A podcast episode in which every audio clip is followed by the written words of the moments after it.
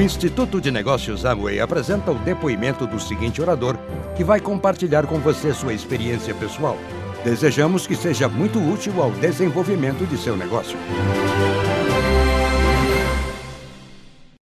Bem, vamos dar início à segunda parte.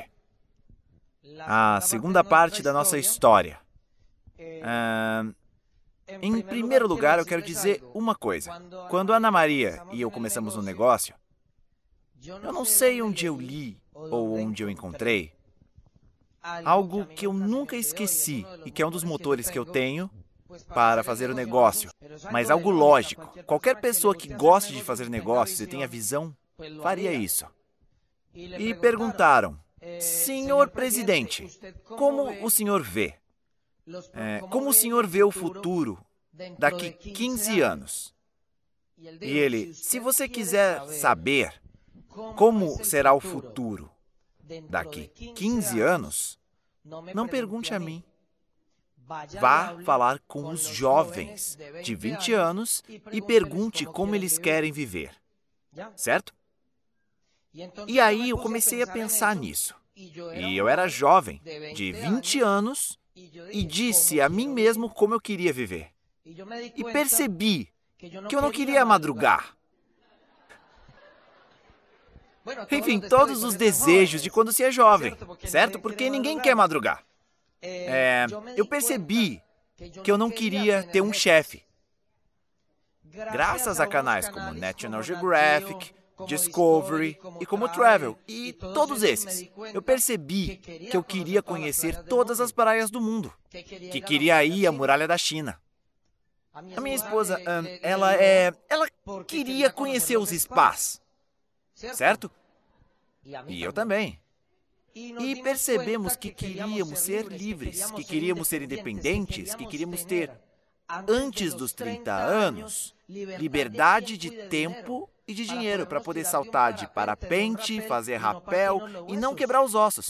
Porque se a gente consegue dinheiro e tempo aos 75, já não se pode dar esse luxo. Não é mesmo? Eu acho que vocês sabem do que eu estou falando. E aí foi quando Ana Maria e eu decidimos, pelo menos da nossa parte, e hoje em dia o mercado todo nos dá razão. Percebemos que os jovens querem fazer Amway. E nós jovens queremos ser livres. Estamos dispostos a fazer o que temos que fazer, inclusive nos capacitar. E por isso os jovens estão aqui para conseguir essa liberdade.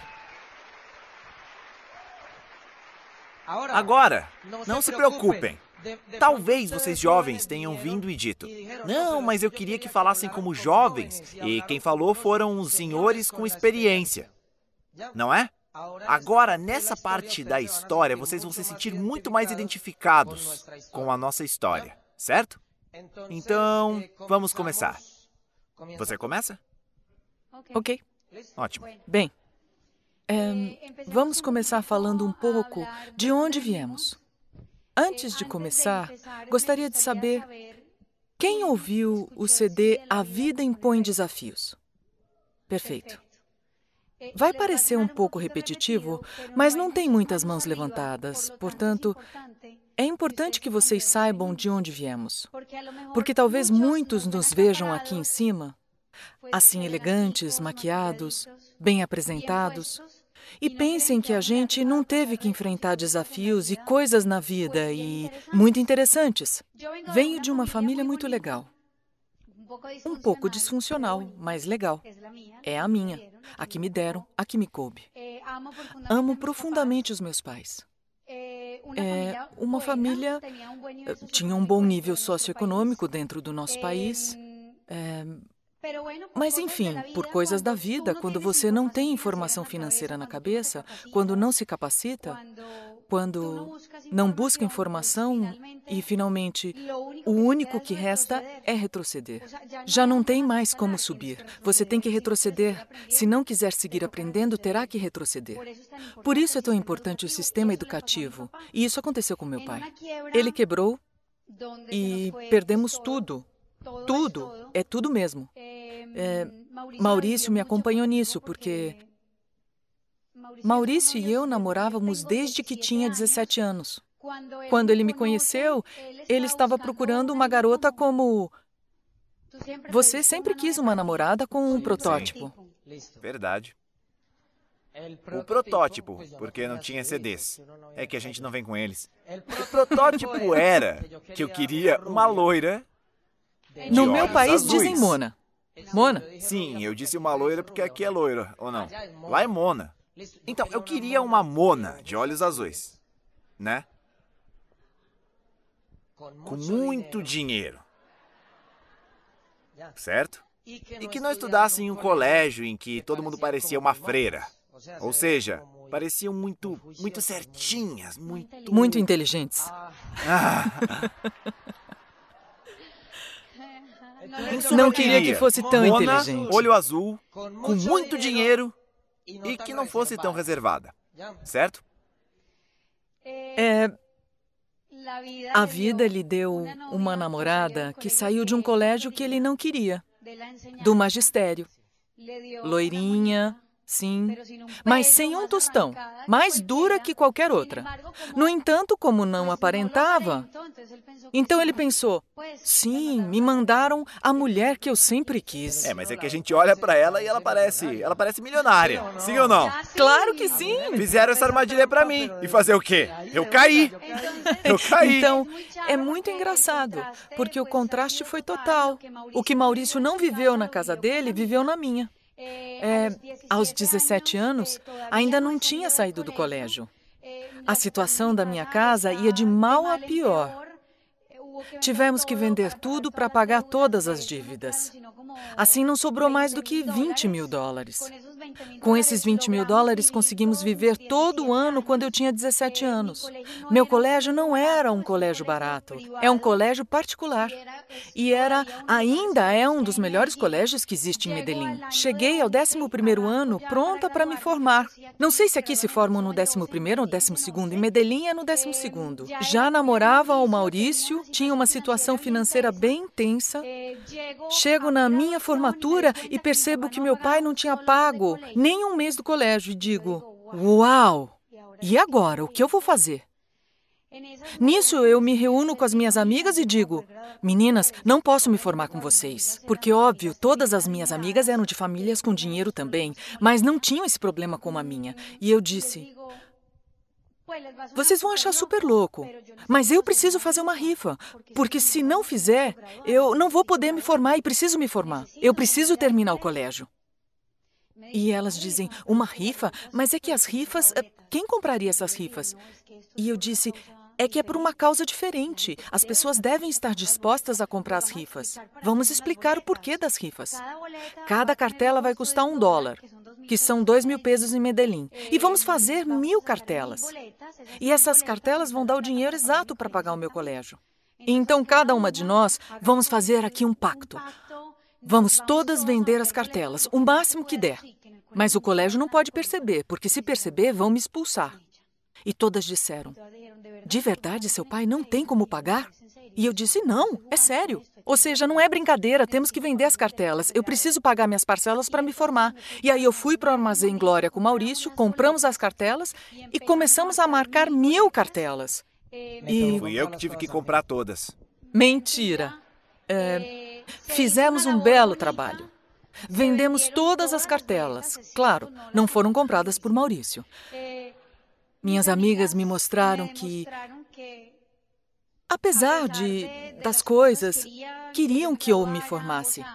Ou seja, houve uma sinergia legal, houve um trabalho em equipe. Quando há uma causa nobre, as pessoas se reúnem. Você tem uma causa nobre aqui dentro do negócio, o seu sonho.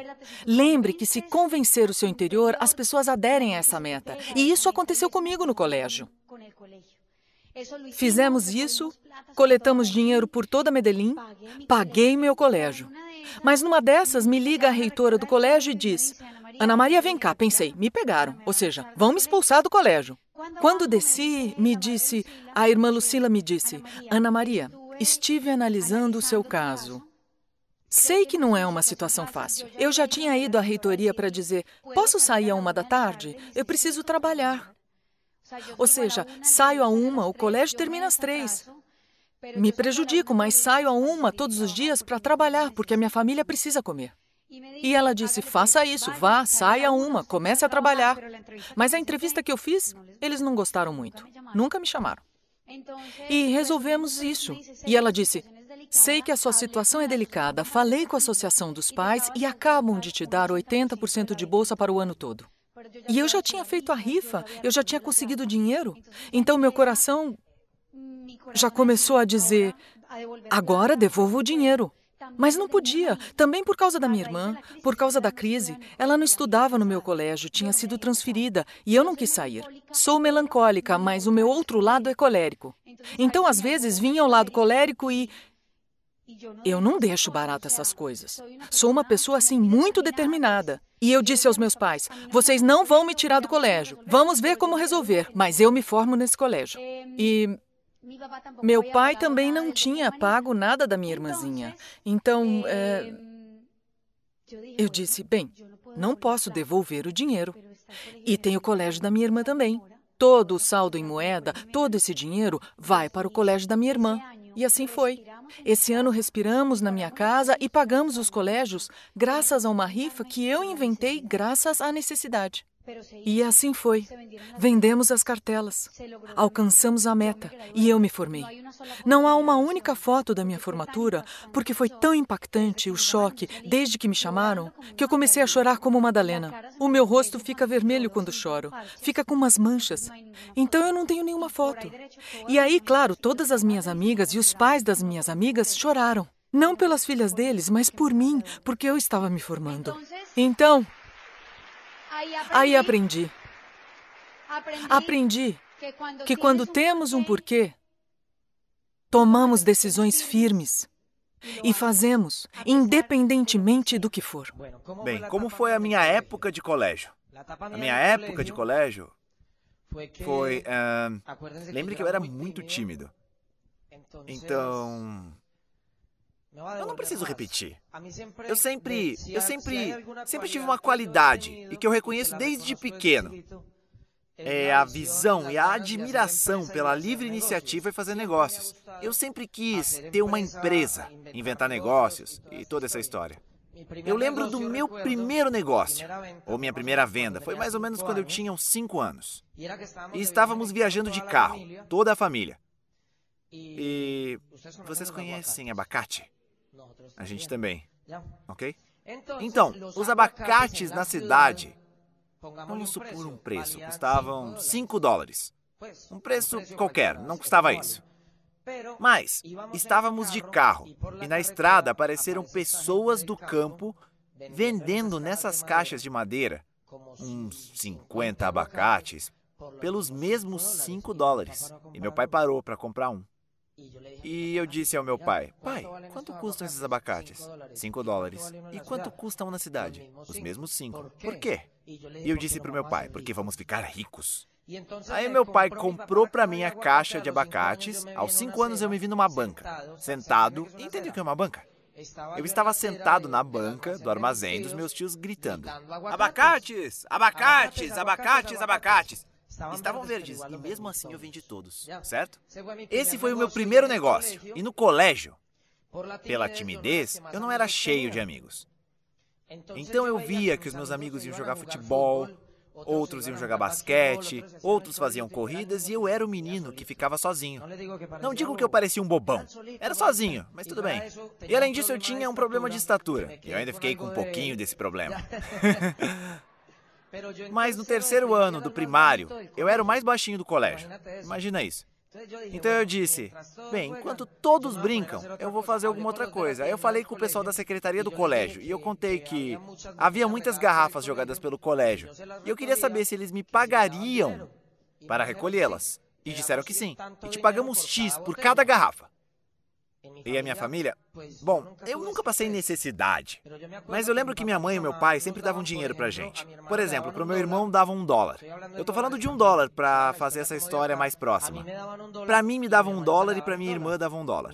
Meu irmão chegava sem dinheiro, minha irmã chegava sem dinheiro e eu chegava com uns 4 dólares. Certo? E sempre eu guardava o dinheiro, eu guardava, eu guardava, eu guardava. Até que chegou um momento em que eu disse: Eu vou abrir minha primeira poupança. Então eu abri a poupança e eu lembro que chegava do colégio. E antes de tirar o uniforme, a mochila, antes de tudo, eu chegava, imaginem, o que é renda passiva. Eu chegava do colégio, pegava o telefone e ligava para o atendimento ao cliente do banco. Eu estou falando de quando eu tinha uns 12 anos, ou 10. E eu ligava e atendia essa gravação. Digite um. Parecia uma espanhola. E dizia, digite um para ouvir o saldo. E eu, pá, um. E dizia, sua conta tem um dólar e dois centavos. E eu, yes! Dois centavos enquanto eu estava no colégio. Ótimo! E eu não tive que trabalhar por eles. E no outro dia, o mesmo. E no outro dia, o mesmo.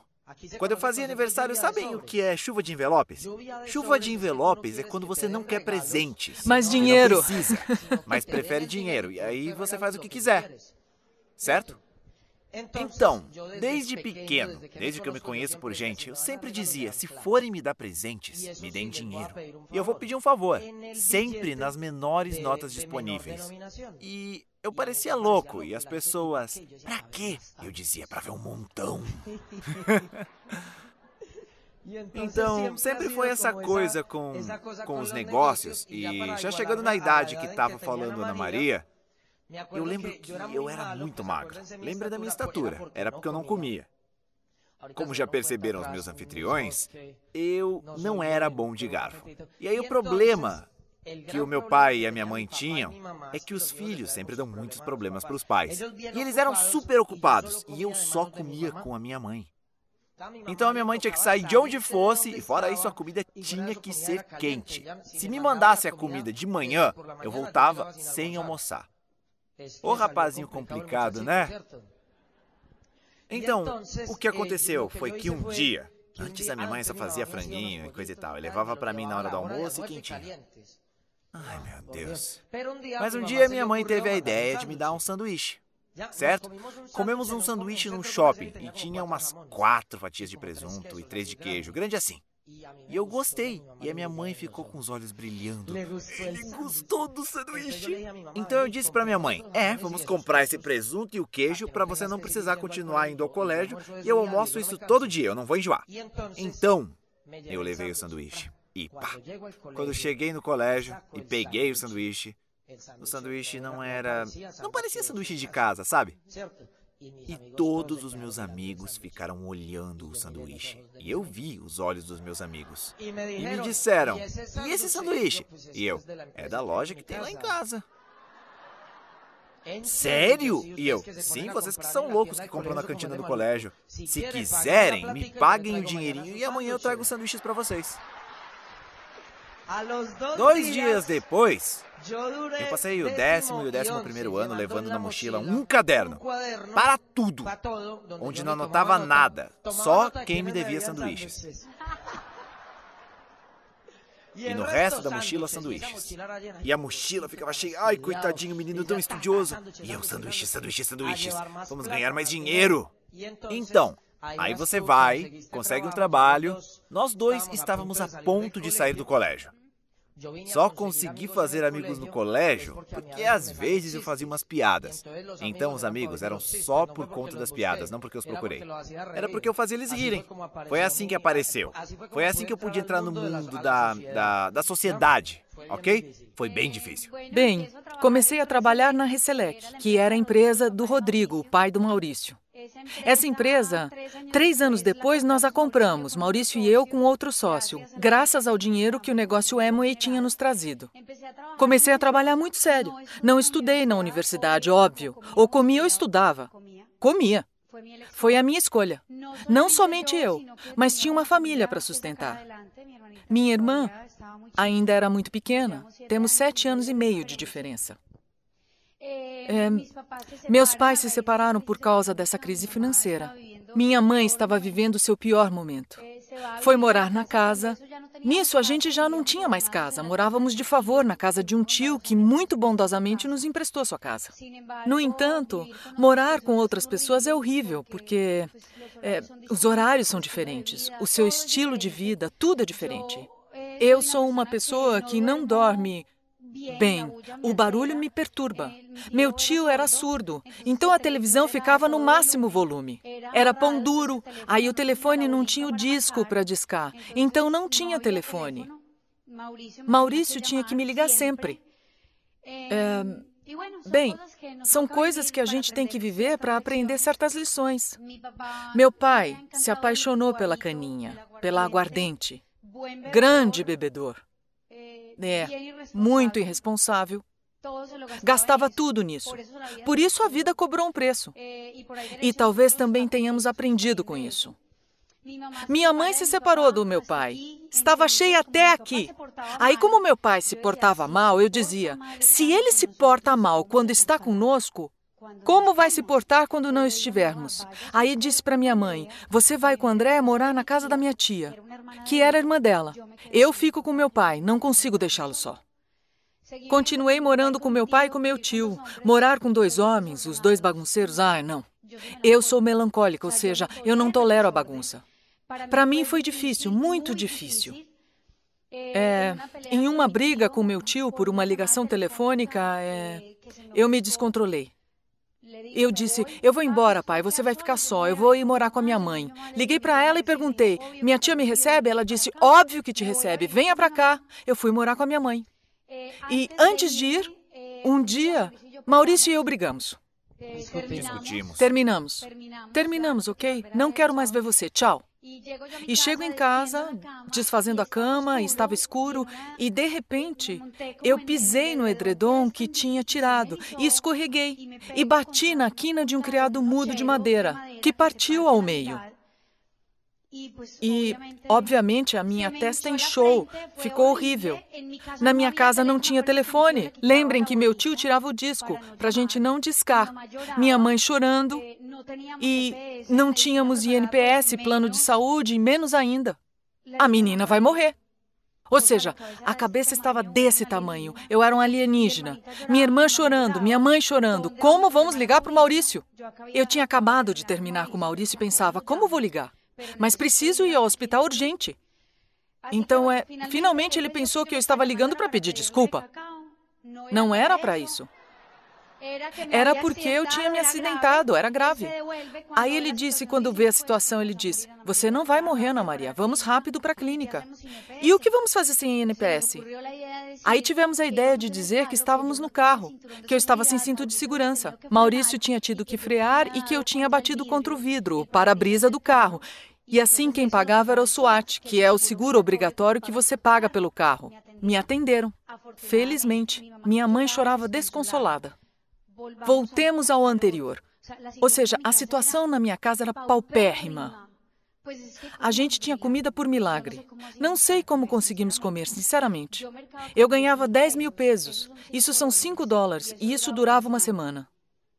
Felizmente, adoro lentilhas. E continuo adorando mesmo depois da crise. Na minha casa comíamos lentilha, arroz, feijão, salsicha e linguiça. Feijão, é, feijão. Feijão, isso. Só isso. Isso era o que se comia, não importa, era o que tinha, mas era horrível, mas pelo menos tinha isso. Então, é, bem, eu fui morar com a minha mãe. Nesse processo, deixei meu pai só. Eu ligava para ele todos os dias para ver se ele chegava bêbado ou não. Fiscal. Vamos ligar para o pai, André. E ele trabalhava. Eu sabia que não estava indo muito bem. Um dia liguei e perguntei. Minha irmã ligou e perguntou: Pai, como está? O que você comeu? Como ele adora comer, nós sempre puxávamos esse assunto, porque era a única maneira de fazer ele responder bem. Senão, era um ogro absoluto. Então, minha irmã perguntou: O que você comeu? E meu pai disse: Nada. E minha irmã perguntou: Por que não comeu nada, pai? E ele: porque eu não tive trabalho hoje. Não tenho um tostão no bolso. Não tive dinheiro para comprar comida. Minha irmã desligou o telefone. Vi que ela estava atordoada. Aí perguntei o que aconteceu e ela: Meu pai não comeu nada porque não tinha um tostão. Eu desabei porque não podia acreditar no que estava acontecendo. Era uma lição grande que Deus estava dando na gente. Mas nesse momento surgiu o meu sonho de voltar até a minha família unida. Não queria morar mais sem o meu pai. Não queria que a minha mãe e meu pai estivessem separados. E tomei grandes decisões na vida. Rodrigo percebeu que a minha situação naturalmente não estava fácil. E me dá uma tarefa e diz: Você quer aprender a vender? Eu disse: Eu quero aprender tudo. Porque eu quero progredir. Quero fazer a minha família progredir.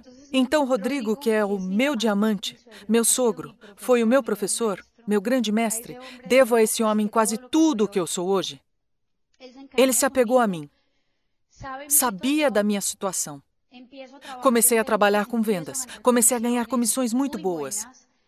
Metas da, da Reselec de vender acessórios de carro. Eu ligava para os clientes de carro zero, fazia uma proposta de um pacote completo de quatro vidros, travas, alarmes, tum, tum, tum, tum, tum. Aprendi a coisa toda e comecei a vender. Rodrigo me deu uma meta de 60 carros por mês e se eu conseguisse isso, eh, ganhavam um monte de dinheiro. E então comecei a marcar uns quadradinhos em vermelho para ficar bem bonitos. No final do mês, cheguei no Rodrigo e disse: Vendi os 60 carros, ganhei a minha comissão. E ele: De verdade? Eu disse sim. Veja as minhas ordens de serviço. Tudo isso já foi vendido. E ele disse: Ganhou a sua comissão. Parabéns. E aí, com todo esse dinheiro que eu já estava ganhando, comecei a jogar um verde na minha mãe. Mãe, se voltássemos a morar juntos, se meu pai voltasse a morar com a gente. E ela, sem chance, eu detesto este homem. Eu não quero vê-lo nunca mais na minha vida. E eu dizia, ai não, isso vai ser mais difícil do que eu pensei. Mas o casamento da minha tia começou a entrar em crise. E o marido dela disse: elas têm que ir embora, porque você nunca está comigo. Só fica com a sua irmã. Ou seja, estão prejudicando o nosso casamento. Isso foi muito duro quando falaram com a gente, mas graças a Deus por isso. Quando se fecha uma porta, se abre outra gigante. Essa foi a maneira que consegui convencer o meu pai, minha mãe, perdão, de voltar a nos unir. Porque, como meu pai estava trabalhando, ia ajudar em casa. Ela trabalhava. Eu também. E assim íamos poder viver com tranquilidade onde quiséssemos viver e como quiséssemos viver. Ela aceitou a proposta. Não eram um casal, dormiam em quartos separados, mas estávamos juntos outra vez como uma família.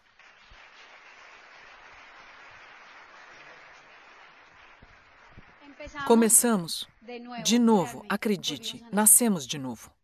Voltamos a ter uma casa. Não tínhamos nada de mobília, mas não importava. Eu entrava via sala e copa e dizia: Que sorte, esta é a nossa casa. É, a relação dos meus pais, minha mãe também é uma mulher forte. Daí eu herdei a minha força. Talvez tenha ficado dura. Um dia os dois estavam na cozinha, não podiam nem se ver. Minha mãe ia fazer um café. Não teve nem a decência de dizer ao meu pai: Desculpa, foi sem querer. Ela abriu a porta e acabou acertando forte a cabeça do meu pai. E eu dizia: Ai, meu Deus. Isso nunca vai melhorar, hein? O que é que eu tenho que fazer? André e eu dizíamos: não importa, vamos aguentar assim mesmo. Finalmente estamos todos juntinhos. Começamos a comprar as coisas da casa. Quando chegou a máquina de lavar na minha casa, eu preciso dizer que Éramos umas 60 pessoas, todos assim com a máquina de lavar. Como sabiam que estávamos nos recuperando, todo mundo queria levar a máquina. Então, isso parecia, parecia. Aqui fazia Semana Santa e as procissões. Isso parecia uma promoção, uma procissão. Chegou a máquina, chegou a máquina. pessoas carregando a máquina de lavar. E o resto do bairro, outros 100, chorando atrás. Chegou a máquina. Quatro andares do prédio. Foi o máximo, acredite. Ou seja, eu adorei cada coisa que pude comprar para minha casa: as camas, os lençóis, os travesseiros, a máquina de lavar, a geladeira, tudo, tudo. Porque isso me aproximava ao meu sonho de ter a minha família junta. O que não é ter um sonho claro e saber para onde ir? Se você não conseguiu o que quer na vida, é porque não é tão grande. Procure outra coisa que te faça se esforçar mais, que te dê mais razões, que te machuque mais, que te faça chorar mais. É, Bem, o que? É, onde eu estava? Bom, pronto. Estávamos trabalhando todos, comportados. Tudo, tudo, tudo, tudo. Maurício e eu estávamos namorando, mas como as coisas na minha casa estavam indo bem, começamos com o nosso sonho de nos Ei, casar. Nos casar? Antes Casar. disso, deixa eu te alcançar. E aí eu saí do colégio. e me perguntaram.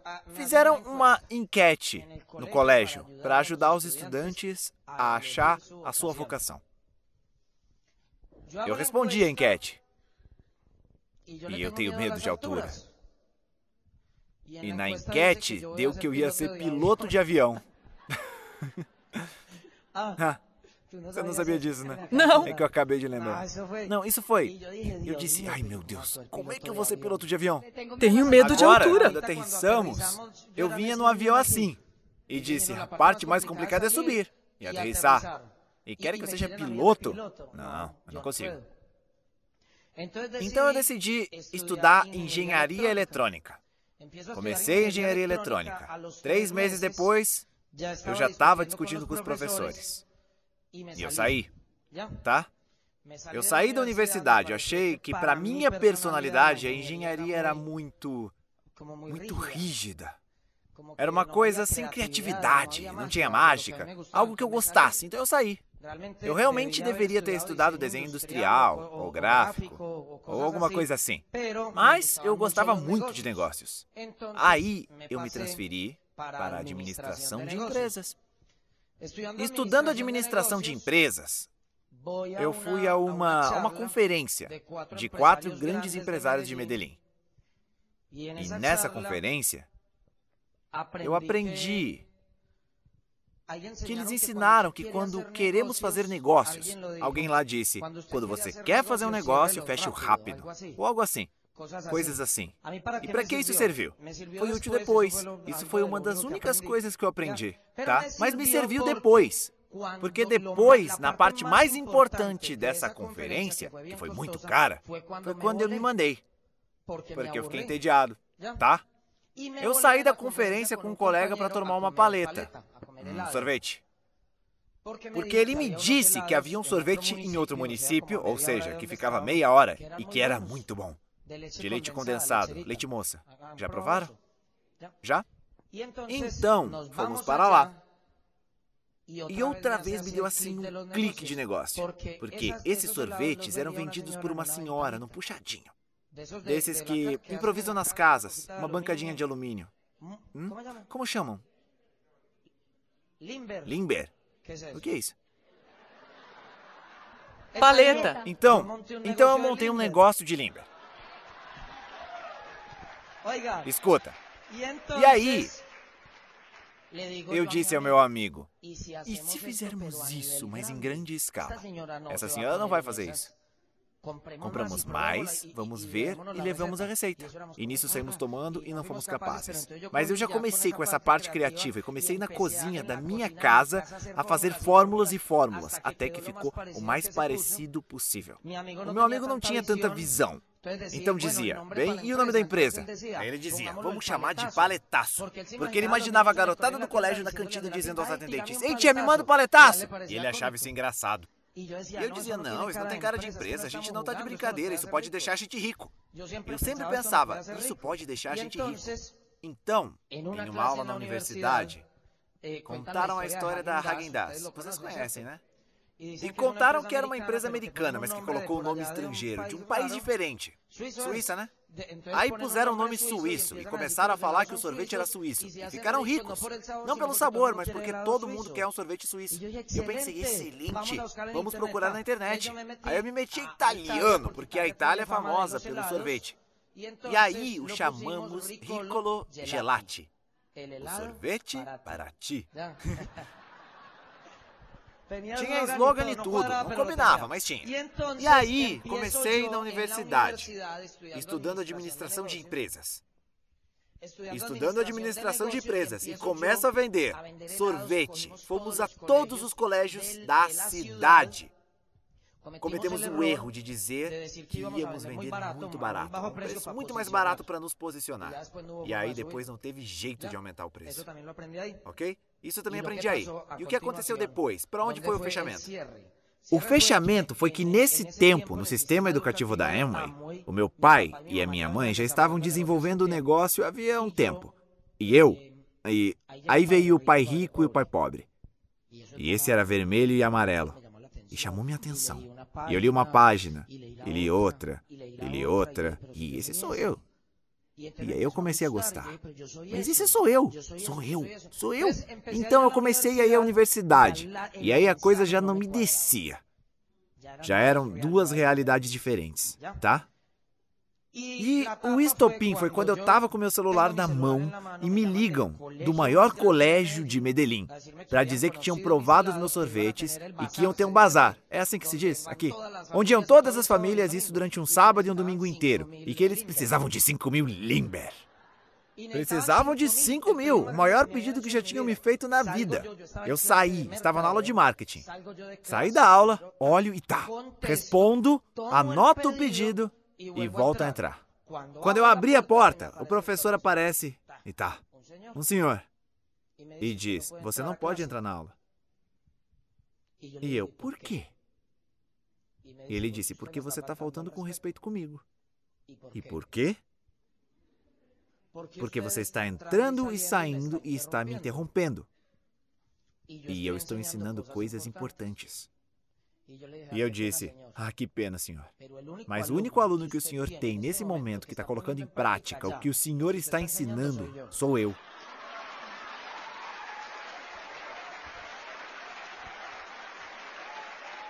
Eu respondi assim. E saí batendo o cabelo. Não, mentira, eu já não tinha cabelo. E aí, eu ganhei coragem e disse: Esta gente quer fabricar escravos. E a partir desse momento eu me liberto.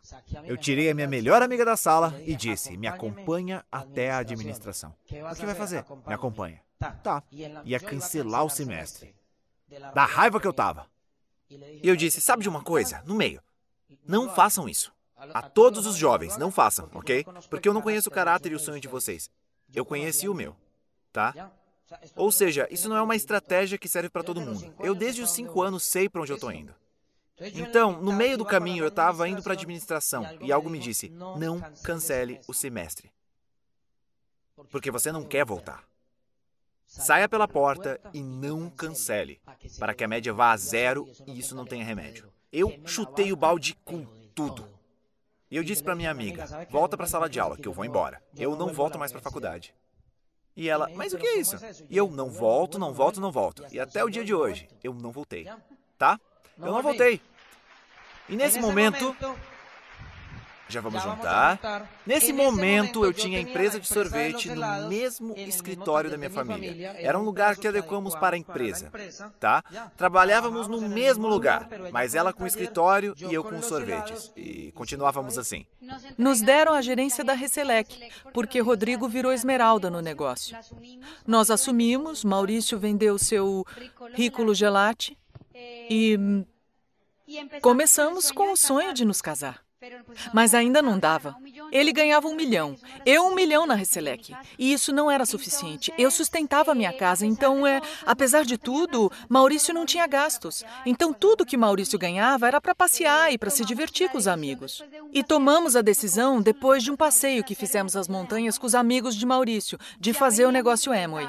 Já tínhamos sido desafiados. Rodrigo dizia: o dia que vocês fizerem Amway, tenho certeza que vai dar certo. Mas o Maurício estava determinado a mostrar ao pai que conseguíamos fazer o dinheiro e ficar ricos sem o negócio Amway.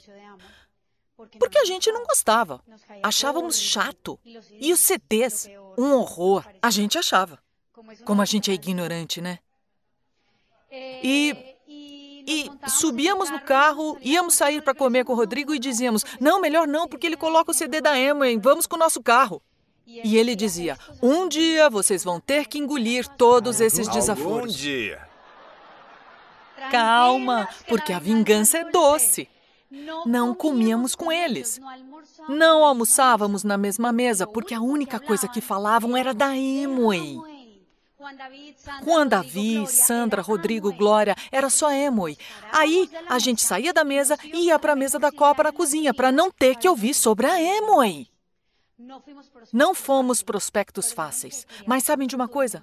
Queríamos um futuro melhor e percebemos que com o que estávamos fazendo não íamos conseguir. Então entramos para o negócio com toda a humildade do mundo, engolindo as nossas palavras, nos conectando com os CDs, ouvindo uns oito por dia, lendo, indo aos seminários.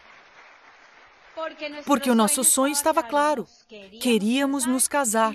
E não casar como se casa a grande maioria das pessoas que. Aí vamos vendo o que fazer.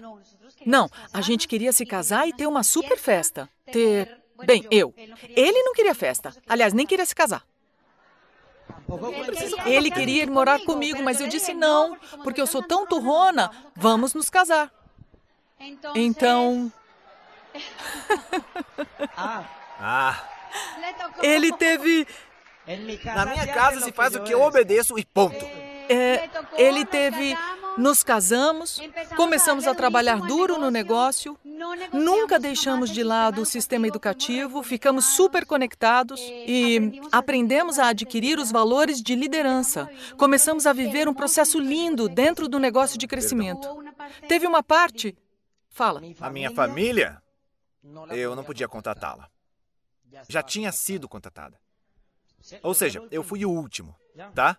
A família da Ana Maria, como a de muitos de vocês, comprou no primeiro mês, por pena. E no segundo mês não voltou nem a aparecer. Os únicos foram meu pai e minha mãe, que Meus até hoje são clientes fiéis. Clientes fiéis da. Amway. Todos. E cada um deles. Todos. Tá? Um dia, em uma fazenda, estávamos passeando. Quando nós estávamos só começando, Ana Maria e eu, não estávamos nem em 9%, ou estávamos em 9 ou 12. Estávamos na piscina, em um passeio com os meus amigos. Sempre tem muita bebida. Muita. Tá? Então, eram mais ou menos 20 contra dois. Dois sonhadores. E do mesmo jeito que somos, ahn, que fomos teimosos e decididos para não entrar, também somos teimosos e decididos para fazer isso, tá? Nos cercaram todos os meus amigos, tomando um trago na piscina. E começaram a dizer: e se esse negócio dá tanto dinheiro, por que o carro do seu pai é tão ruim? O meu pai era. já era esmeralda. Era o nível mais alto da região.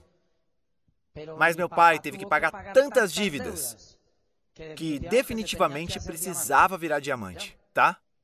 E por isso não tinha um carro legal. E por que o carro do seu pai é tão ruim? Os meus amigos sempre tiveram muito dinheiro. E por que o seu irmão tem o carro mais barato do mercado?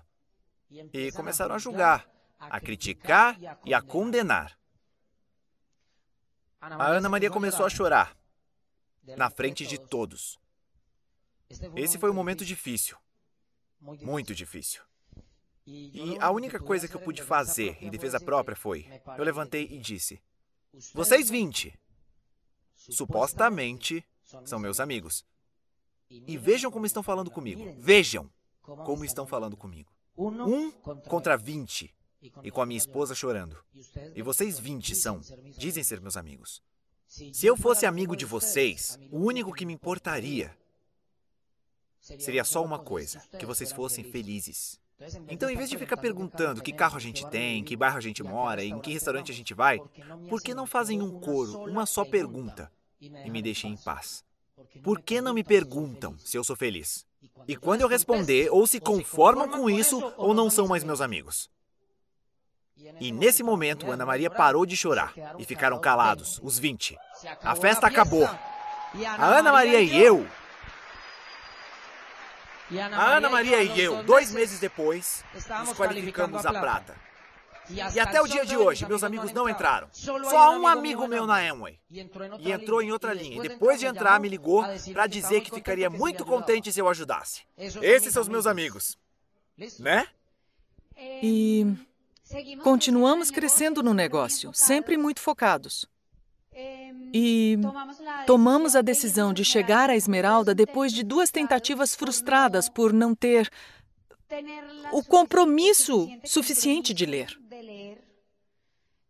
Nos sentamos um dia com o Rodrigo e a Glória e perguntamos: bem, duas tentativas frustradas de Esmeralda, o que está errado? E a Glória me disse: Ana Maria, quantos livros está lendo por mês? Eu engoli seco e disse: não me diga mais nada. Não me diga mais nada, eu já entendi. Eu fui para minha casa e peguei um a um dos livros que eu não tinha lido do sistema. não os compra. E eu li todos. No CD da vida, da nossa história, Conto que fizemos, que tivemos uma overdose de sistema. E foi verdade.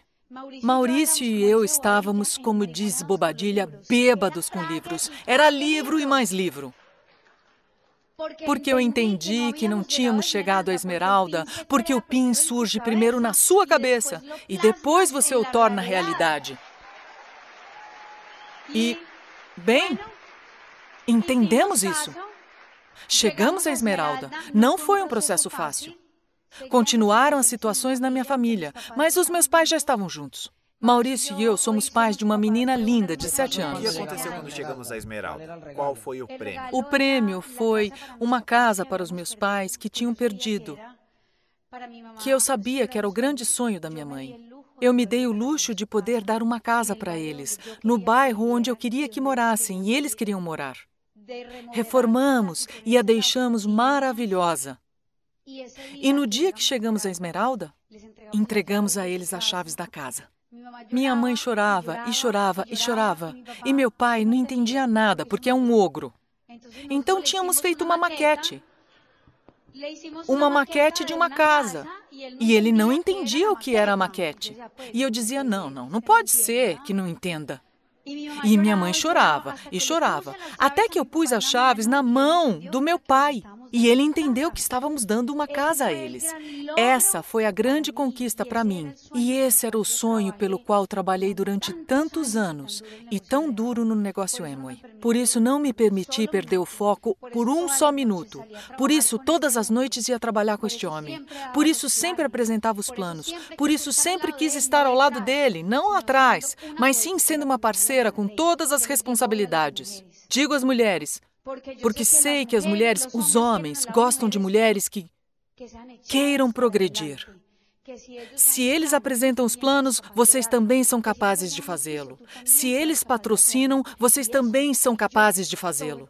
E assim fui eu o tempo todo no negócio Amway, uma pessoa que trabalhava lado a lado com o Maurício, não atrás dele, e continuo assim. E Bem, estávamos no processo de qualificação, com uma tia extremamente doente. Minha família é super unida. Minha tia tinha um câncer sacrolombar que durou cinco anos. O câncer surgiu por conta de uma gestação. Ela não podia ter filhos, foi um milagre. Durante o processo para Esmeralda, eu sabia que tinha que correr, porque minha tia ia morrer. E minha tia tinha dois filhos, um crescido, da idade da minha irmã, mas tinha Julie, que estava aí, uma menininha que ia ficar sem a mãe. Maurício e eu, desde que Julie nasceu, tínhamos um sentimento especial com Julie. Ou seja, quando Julie nasceu, eu disse para minha tia: Julie já tem uma madrinha? Ela disse não. Pois então não vai atrás, porque vai ser eu. Como assim? Não, eu vou ser a madrinha da Julie. Sem saber o que a vida me preparava. Minha tia não podia se mover. Eu trabalhava no negócio Emoi. Trabalhava na Reselec. Era a provedora da minha casa. Eu sempre fui o centro da minha casa. Ou seja, todos os problemas, as situações, tudo o que acontece, liguem para Ana Maria. Liguem para Ana Maria e o Maurício. Liguem para Ana Maria e o Maurício. Sabe por quê? Porque esse sistema te transforma e as pessoas veem você preparado para assumir grandes desafios. Que a primeira pessoa que vão chamar é você. Não se preocupe. Isso vai acontecer. Mas Deus sabe por que está te mandando isso. E estamos, Maurício e eu, em casa. Tudo o que acontecia com a minha tia, minha tia só deixava que eu desse banho nela. Estava imobilizada, não podia se mover. E cheguei a Esmeralda. Sabia que tinha que correr, porque senão a minha tia não ia ter tempo de ver as nossas conquistas. Sabia que ela queria ver. Disse a minha tia: Cheguei a Esmeralda. E ela disse: Obrigada. Escrevi uma mensagem linda que ainda tenho no meu mural que diz: quem é bom filho é bom em tudo. Te admiramos, te amamos. Daniel, Juliana e Ana. Era o nome da minha tia. Cheguei a Esmeralda. Com todo esse processo, não foi fácil. Foi um processo duríssimo, porque tínhamos que nos despedir da minha tia, ou seja, era óbvio que minha tia ia morrer. Mas além de ter que nos despedir dela, sabíamos que Julie. Ela tinha cinco anos e também tínhamos que assumir o desafio de um dia contar para Julie que ela tinha ficado sem mãe. E, no entanto, fiz uma promessa à minha tia e disse: Tia, vá em paz. Não vai faltar nada aos seus filhos, porque eu estou aqui. Maurício e eu estamos aqui. Amamos os seus filhos como se fossem meus irmãos e Julie como se fosse a minha filha. Vá em paz. Descansa, que é justo. Cinco anos com câncer, sofrendo o tempo todo. Minha tia morreu. Já éramos Esmeralda. Contamos para Julie que a mãe tinha morrido. Foram os momentos mais difíceis que a minha que a minha família viveu. No entanto, esperávamos para ver se o pai de Julie se se responsabilizava, porque ele foi uma pessoa que se portou de forma péssima com a minha tia e com os filhos. E por não. não queria separar o pai da filha, não era o momento. Então, um tempo depois, levamos Julie para morar conosco.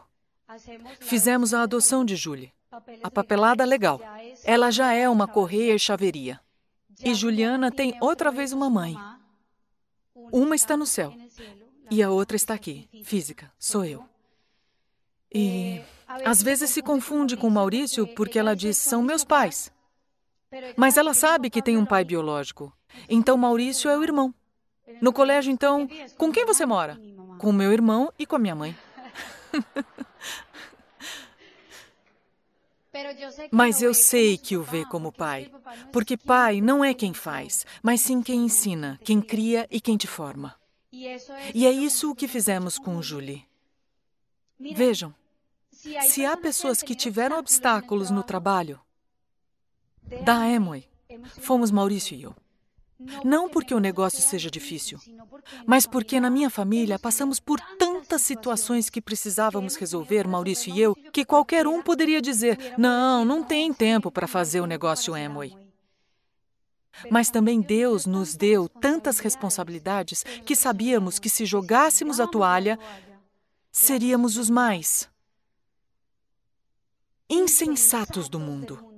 Porque minha família necessitava deste negócio, necessitava desesperadamente. E hoje, graças a este negócio, Julie estuda no melhor colégio de Medellín.